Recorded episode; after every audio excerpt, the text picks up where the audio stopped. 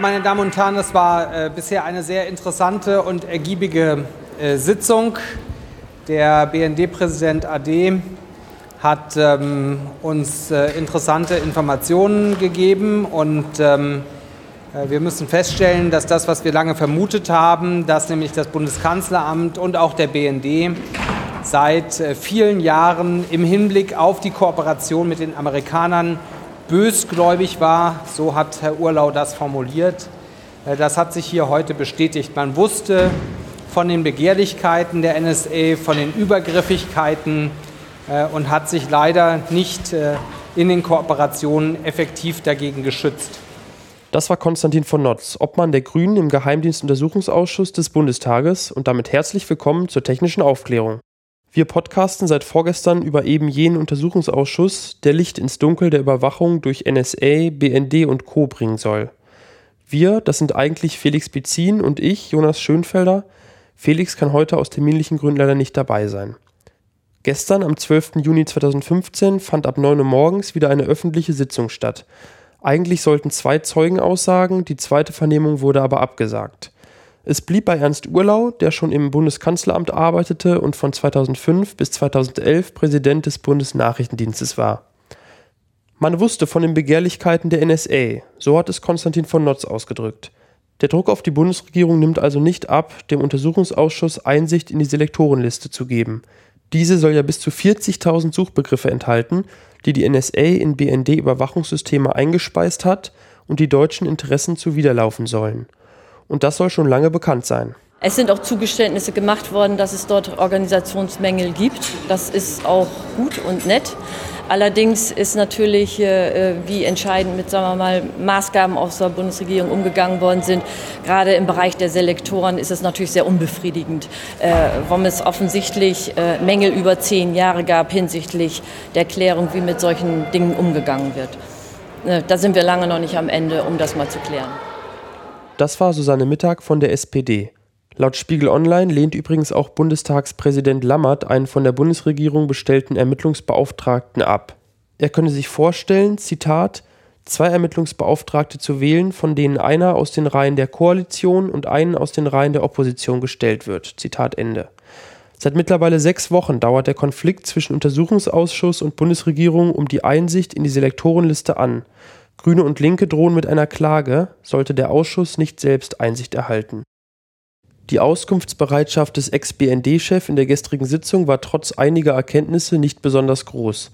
Martina Renner, Obfrau der Fraktion Die Linke, sagt dazu, also ich fand schon bemerkenswert, dass der Präsident offenbar zu den Operationen des BNDs, insbesondere hier zu den Operationen, mit denen massenhaft Daten erfasst wurden, keine Kenntnis hat Entweder hat er heute alle Erinnerungen daran vergessen oder aber es ist äh, üblich, dass äh, diese Information auf der Ebene der Abteilungsleiter in irgendeiner Form stecken bleibt.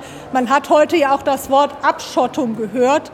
Scheint eines der Prinzipien zu sein, das Geheime im Geheimen möglichst nicht zu teilen. Und dann ging es auch noch um den sogenannten Geheimen Krieg, also die Tötung von vermeintlichen Terroristen durch US-Drohnen im Nahen Osten. Äh, Im Zusammenhang mit dem Geheimen Krieg, also dem Drohneneinsatz, ist ja immer wieder fraglich, ob Daten, die der BND an Partner in den USA liefert, geeignet sind, um Ziele zu erfassen, also Menschen hinzurichten. Und ähm, der Zeuge hat ausgesagt, dass Daten, die aus der äh, Mobiltelefonie via Satellit, das ist das Turaya-System, stammen, durchaus zur Zielerfassung geeignet sind. Das ist für uns ein Anhaltspunkt dahingehend, dass bestimmte Antworten der Bundesregierung auf Fragen hier im Parlament zur Geeignetheit dieser Daten zur Zielerfassung möglicherweise nicht vollständig korrekt in der Vergangenheit beantwortet wurden. Daten, die der BND an die NSA liefert, sind also womöglich für die Erfassung von Drohnenzielen geeignet. Das muss man auch erstmal wirken lassen. Während der Ausschusssitzung wurde übrigens auch bekannt, dass der Generalbundesanwalt Harald Range die Ermittlungen bezüglich des überwachten Kanzlerinnen-Handys eingestellt hat. Der Grüne Christian Ströbele reagierte mit Unverständnis. Die Entscheidung des Generalbundesanwalts ist für mich überhaupt nicht nachvollziehbar, ein schlechter Witz und sie ist unseriös. Der Generalbundesanwalt soll mal mitteilen, welche Ermittlungen er angestellt hat, um einen Tatverdacht äh, zu prüfen und hier meiner Ansicht nach zu bejahen. Hat er die Verletzte äh, und die Zeugin Angela Merkel äh, zu dem Vorfall befragt? Und hat er sie danach befragt, was der mögliche Zeuge Obama ihr am Telefon zu diesem Ausspionieren gesagt hat? Das wären ganz wichtige Erkenntnisse. Ich fordere den Generalbundesanwalt auf, nun erstmal die Ermittlung durchzuführen. Und wenn er einen Sachverhalt ermittelt hat, dann kann er auch beurteilen, äh, ob er an der Strafverfolgung der dann Tatverdächtigen äh, scheitert äh, und nicht weiterkommt. Nach dem öffentlichen Teil der Sitzung hatte ich die Möglichkeit, Anne Roth ein paar Fragen zu stellen. Wir sind jetzt hier im ähm, Vorraum des Ausschusssaals und bei mir sitzt Anne Roth, sie ist Referentin der, für die Linke im Ausschuss. Könntest du die Ergebnisse grob zusammenfassen der heutigen Sitzung? Ähm, Zusammenfassen kann ich die jetzt nicht, weil einfach unglaublich viele unterschiedliche Sachen angesprochen worden sind. Es gibt so ein paar Sachen, die, finde ich, bemerkenswert sind und um das sozusagen tatsächlich auszuwerten mit allen Details, die da angesprochen sind, es ist ja sehr, sehr breit thematisch alles Mögliche natürlich mit dem ehemaligen BND-Präsidenten besprochen worden, der auch über eine lange Phase BND-Präsident gewesen ist, die äh, gesamten heiklen Operationen, also Iconal, was viel besprochen worden ist, ähm, die ganzen da drum und da dranhängenden heiklen, auch rechtlichen Fragen sind ziemlich ausführlich mit ihm erörtert worden. Was interessant war, äh, gerade bezogen auf das Thema Selektoren, die äh, ja gerade viel durch die Medien gereicht werden, sozusagen eigentlich der Aufhänger auch mit für die Sitzung war, ist, dass er gesagt hat, dass äh, Wirtschaftsspionage äh, für ihn äh, seit Echelon Thema ist. Also 2001 gab es den Bericht zu Echelon, 1999 ist das als Thema aufgekommen. Zu der Zeit war er noch im Kanzleramt und ist dann äh, später BND-Präsident geworden. Hat, äh, das ist auch ziemlich äh, knallig eigentlich gesagt, dass das Thema europäische Ziele die erfasst wurden durch diese Lektoren oder dass die Interesse der NSA waren auch in der Kooperation mit dem BND seit 2006 auch im Bundeskanzleramt bekannt gewesen sein müssen. Und das ist bisher so deutlich äh, noch nicht gesagt worden. Auf der anderen Seite ähm, passt das auch ganz gut zu was, was zu der Sitzung gestern auch ganz gut passt und was wenig überraschend ist, ist nämlich, dass sich die Zeugen gegenseitig die Verantwortung zuschieben. Im Moment haben wir einerseits die Spitze des BND mit äh, Schindler, dem gegenwärtigen Präsidenten, Urlau, dem ehemaligen Präsidenten und andererseits verschiedene Leute aus dem Bundeskanzleramt, die ja rechtlich und politisch verantwortlich sind für das, was der BND tut. Die waren gestern da und äh, die haben gewissermaßen gesagt, der BND äh, hat eine Bringschuld. Die hätten das deutlich melden müssen, wenn ihnen sowas auffällt mit den Selektoren, mit der Spionage, während Urlau dann heute gesagt hat, das war im Kanzleramt ja bekannt und das ist auch schon weitergegeben worden. Das ist wenig nicht überraschend, dass die gegenseitig sich das so zuschieben. Und das wird auch in den nächsten Sitzungen noch Thema sein. Ähm, man kann das auch, also ich fand gestern beim Vizepräsident Müller sehr gut beobachten, wie der sehr gekonnt Fragen immer wieder ausgewichen ist und unheimlich Mauer sich an vieles nicht erinnern konnte. Der einzige Zeuge, der sich wirklich gut an Details, auch an lange zurückliegende Details erinnern konnte, war der ehemalige äh, Referatsleiter, äh, Gruppenleiter auch äh, Vorbeck, der äh, aber später wegen eines anderen Vorfalls auf so eine Art äh, äh, abschiebisch, also auf eine Stelle abgeschoben worden ist, wo er so ein bisschen aus der Schusslinie war der nicht äh, rausgeschmissen werden konnte, einfach wegen seines Status und jetzt für das BND-Archiv zuständig ist. Und der hat sich an ganz viele Details erinnert. Der ist eben nicht mehr verantwortlich. Dem kann im Grunde nichts mehr passieren. Der steht auch kurz vor seiner Pensionierung, während Vizepräsident Müller äh, ein Künstler im Ausweichen ist. Ähm, wenn ich mich recht erinnere, hat der Herr Urlau auch an einer Stelle gesagt, dass ähm, die Aufsicht oder die Kontrolle durch das Bundeskanzleramt eventuell reformiert werden müsse oder verbessert werden müsse. Ist das irgendwie ernst zu nehmen, diese äh, Forderung durch einen ehemaligen BND-Präsidenten? Es sagen im Moment ganz viele, dass die Kontrolle des Geheimdienstes verbessert werden muss, äh, des BND insbesondere. Also dass das äh, die Bedingungen für die G10-Kommission, das Parlamentarische Kontrollgremium verändert und verbessert werden müssen. Da ist er jetzt nicht der Einzige, der das sagt. Das ist auch nicht besonders überraschend für jemanden, der überhaupt nicht mehr im Dienst ist. Er sagt selber, er ist Pensionär. Im Grunde könnte er sich noch viel kritischer äußern, hat sich aber eben ganz in der Rolle des, des BND-Präsidenten doch weitgehend vor seinen Dienst gestellt und relativ wenig kritisiert. Und äh, dass die Kontrolle verbessert werden muss, dass, ähm, dass das ist jetzt, das sagen quasi alle Parteien momentan. Das ähm, ist auch vom ehemaligen G10-Kommissionspräsidenten De Witt so gesagt worden und von verschiedensten Leuten. Das ist keine revolutionäre Forderung aktuell. Äh, interessant dabei wäre, und das hat aber jetzt Urlau nicht gesagt, ähm, wie diese Reform der Kontrolle stattfinden soll. Und ich muss sagen, dass ich eigentlich äh, im Moment nicht dran glaube, wie ein Dienst wie der BND ähm, durch äh, drei Leute mehr in der Parlamentarischen Kontrollkommission äh, ähm, deutlich äh, weniger illegale Dinge tun würde. Das äh, sehe ich nicht so richtig. Insofern ist das keine weitgehende Forderung und äh, ich bin auch sehr skeptisch, ob die was ändern wird. Äh, Foschepot, der Überwachungsforschungshistoriker, hat letzten Sonntag bei einer Veranstaltung zu zwei Jahren Snowden äh, gesagt und der beobachtet die Geschichte der Geheimdienste und der Überwachung in Deutschland schon sehr lange, dass bei jedem BND oder bei jedem Geheimdienstskandal in Deutschland der Dienst hinterher gestärkt aus der ganzen Affäre rausgegangen ist. Und das befürchte ich eher. Und ob dann da zwei, drei Leute mehr im PKGR viel ändern, weiß ich nicht. Anne Roth, Re Referentin für die Fraktion Die Linke im NSR-Ausschuss. Vielen Dank. Danke. Den Abschluss macht, wie in der letzten Sendung, André Meister von netzpolitik.org. Er bloggt live aus den Sitzungen des Geheimdienstuntersuchungsausschusses und hatte Zeit für ein kurzes Interview. In, dem, in der heutigen Sitzung wurde gesagt, dass verschlüsselte Kommunikation an die Five Eyes Staaten, äh, wurde gefragt, ob die verschlüsselte Kommunikation eventuell an Five Eyes Staaten ausgeleitet wird. Daraufhin hat dann der Herr Urlau gesagt, es gebe, nicht nur, gebe ja nicht nur die Five Eyes. Ähm, und dann habe ich irgendwie nicht ganz mitbekommen, was da noch gesagt wurde. War da irgendwie eine Erkenntnis dabei oder?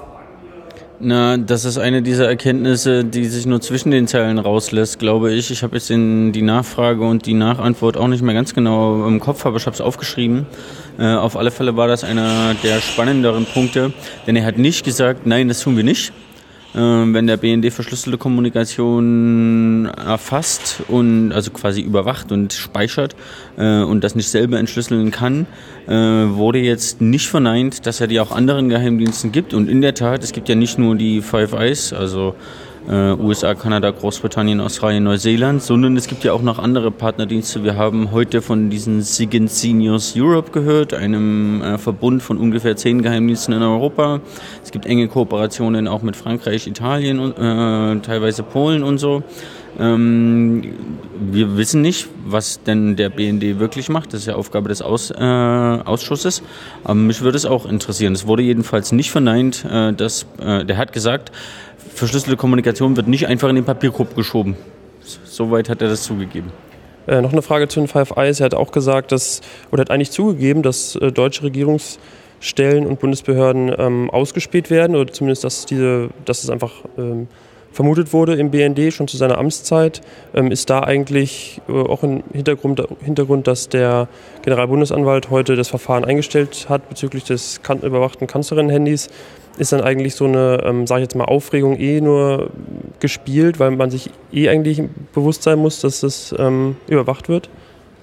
Also das mit dem Kanzler, die habe ich jetzt erst gerade erfahren, das ist ein bisschen an mir vorübergegangen, weil wir den ganzen Tag im Ausschuss waren.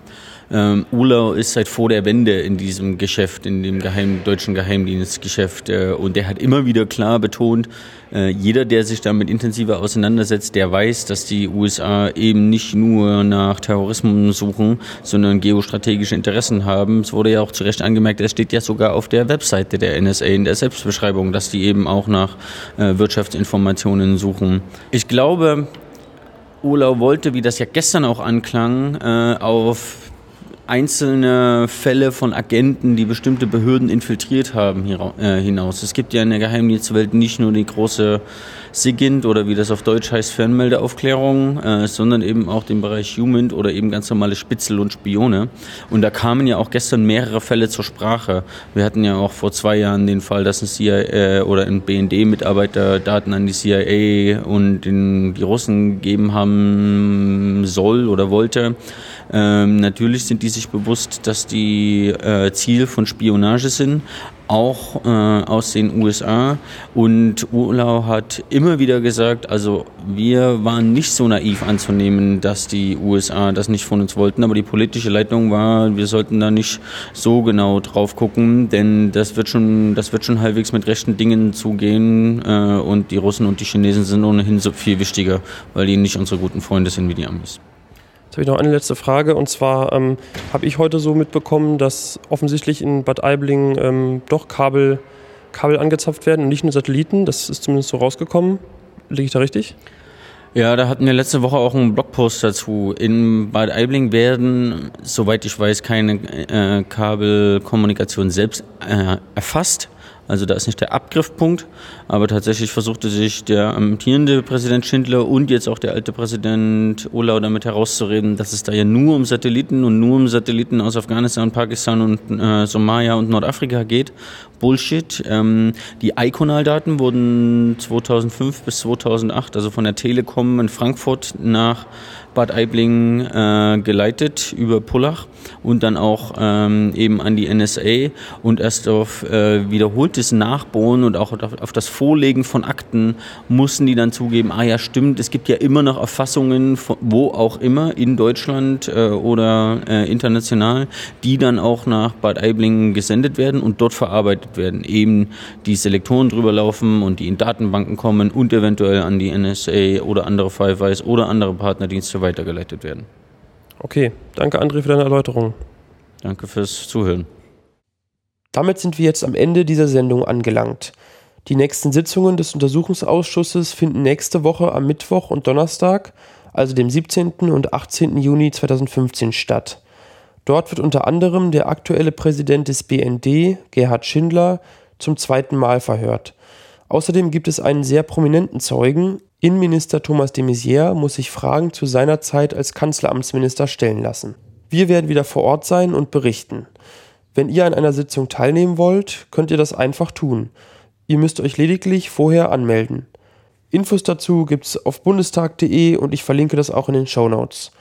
Ich bedanke mich fürs Zuhören und würde mich freuen, wenn ihr auch das nächste Mal wieder zuhört. Bis dahin.